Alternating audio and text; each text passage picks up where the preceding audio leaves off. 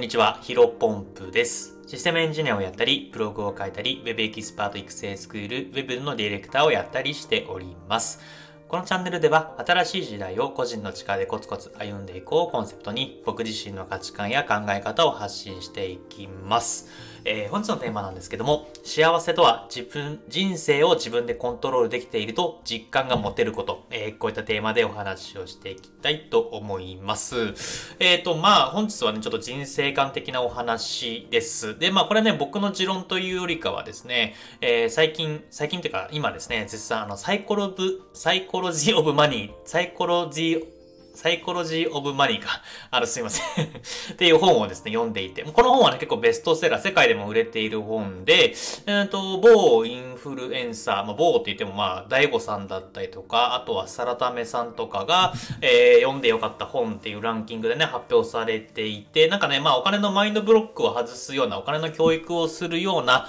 えーおすすめ本っていうところでですね、僕自身もものすごく興味があったんです。この本を読みました。で、その中で書かれていた、えーの文言、えっ、と、言葉になります。ちょっとここね、えー僕自身なり、僕なりの、うんと、解釈も含めつつお話しできればなと思います。あのーまあ、本ね、あの概要欄にどうしようかな、あのー URL 貼っておきますので、気になる方はチェックしてみてください。えでは早速本題ですね。まあ、幸せとは自分、人生、幸せとは人生を自分でコントロールできていると実感が持てることっていう形なんんですけど、さっきも言ったように、うんと、まあ、サイコロジー・オブ・マニーという本はですね、まあ、お金に関する本なんですけども、まあ、お金の、なんだろうな、うんと、周り、身の回りのお金の考え方についての本になるので、まあ、具体的に、なんだろう、こういった風にやったら稼げるよ、みたいな本ではなく、まあ、実際にお金持ちにためになるためにはどういったマインド、まあ、うんと、心を持つべきか、意識すべきなのかっていうのが書かれている本で、まあ、その中に幸せの定義っていうものが書かれていました。で、これ非常にね、まあ、幸せって人によって違うよね、みたいな議論が多々あると思うんですけど、まあ、ものすごく、あの、言葉、あの、明文化できているな、具現化、えーと、なんていうんですか？あの、言葉、あの、具現化っていうのか？明文化？えっ、と、言葉にできているな というふうに思っております。まあね、あのなんだろうな、結構よくあるのは、うーんと、まあ僕もね、最近ね、えっ、と、なんていうんですかね、幸せについて結構考えるんですね。最近というかまあ、人間誰しも幸せっていうものを考えると思います。で、まあ、よくある話でですね、なんだろうな、お金を持っていても幸せじゃない人だったりとか、逆にお金があっても、お金がなくても、えー幸せな人、うんやりたいことをやって、やり、うん、やっているから幸せだよ、みたいな人もたくさんいると思っています。ただ、なのでね、うんと、幸せイコールお金じゃないっていうのが、あの、まあ、僕の中でも、うん、答えとして、まあ、考えとして持っていました。ただね、あの、まあ、2年前ぐらいかな、僕貯金本当にゼロで、むしろ借金してたぐらいだったんで、ちょっとね、その言葉については、うん、懐疑的だったんですね。うんと、やっぱりまあお金があれば大抵のことは解決できるし、お金っていうのは大抵のことを解決し、うん、解決してくれるものだと思っていたので、うんやっぱお金があればある程度は幸せなんじゃないかなと思ったんですね。で、まあここ最近、うん、フリーランスになってありがたいことに、えっ、と、サラリーマン時代から収入も増えてですね、うんとお金を得ることができています。うん、まあもちろん大富豪ってわけじゃないですが、多分まあ平均年収よりも、一般的な平均年収よりも上ぐらいのお金をいただいておりまして、まあ初めて貯金が、えー人生でできていると いう感じでですね、あのーまあお金をある程度手に入れることができました。で、改めて、うん、幸せとは何かと考えたときに、いや、まあやっぱりね、それはね、お金があった方が幸せだなというふうに思っていた、思う、うん、実感はしましたが、うーん、ゆく、なんだろうな、このままお金持ちに、まあ、いろんなビジネスを当ててお金持ちになったとしても、あんまり幸せは感じにくいのかなとも思ったんですね。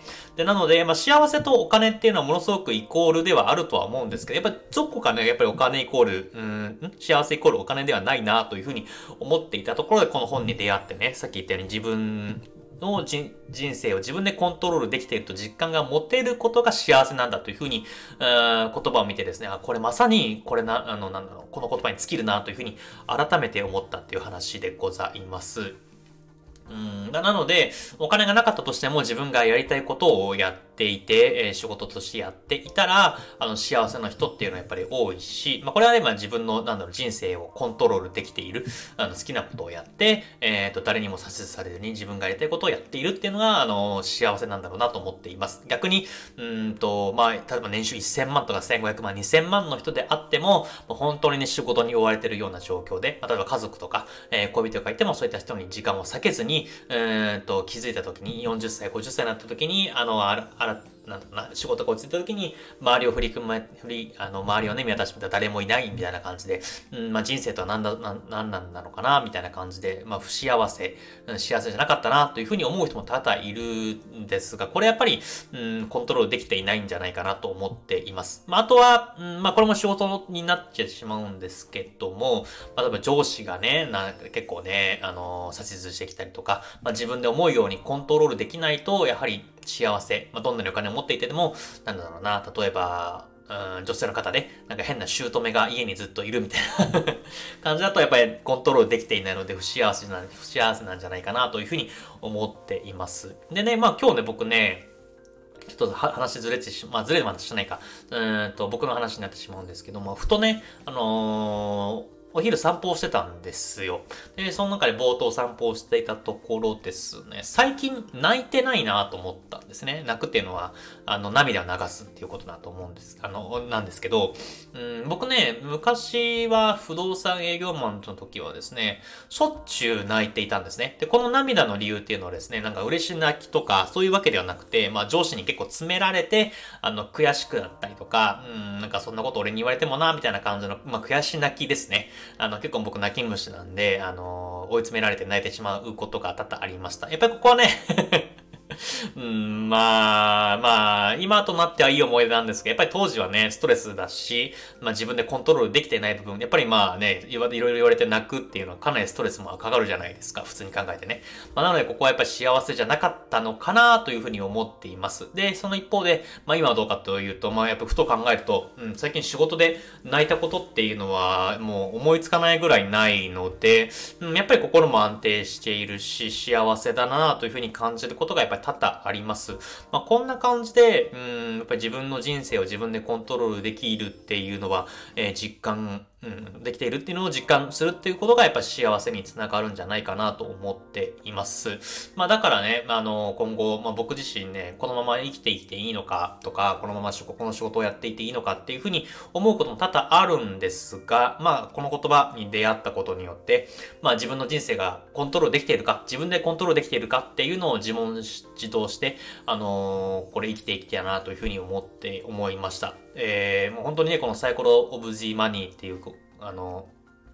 サイコロジーオブ、サイコロジーオブマネーか。うん、ちょっとここすいません 英語が得意じゃなくて、本当に申し訳ないんですけど、これはね、あの、めちゃめちゃいい本ですね。あの、僕ね、結構ね、これ、ちょ本の話になっちゃうんですけど、あの、英語の本を、え外国の人が、あの、日本語訳にして書いた本っていうのは結構僕読みにくいタイプなんですね。例えば、えー、影響力の武器とか、あの、7つの習慣っていう、本、まあ、どちらもね、いい本ではあるんですけど、なんかやっぱり、なんだろうな、英語を無理やり日本語に訳した感じがして、なんか若干わかりにくい部分というか、言い回しが、あの、不自然というか、ちょっとむず、小難しい感じ、まあ、論文を見てるような感じになったりするじゃないですか。まあ、これあんまりね、共感してもらえない部分もあると思うんですけど、なので結構ね、あの、海外の人が書いた本っていうのはあんまり僕ね、得意じゃないんですよ。なので、あの、知ってるなんかビジネス系インフルエンサーとか、あの、日本の代表する企業さんの社長さんが書かれた本とかっていうのがものすごく好きというか読みやすいんで、そっちにどうしても行きがちなんで、今回ね、サイコロオブジーマニーっていう本もですね、ちょっとね、まあ、いろんな人がお勧めしてたんですけど、ちょっと読みにいなと思いつつ、まあいい本だからっていうね、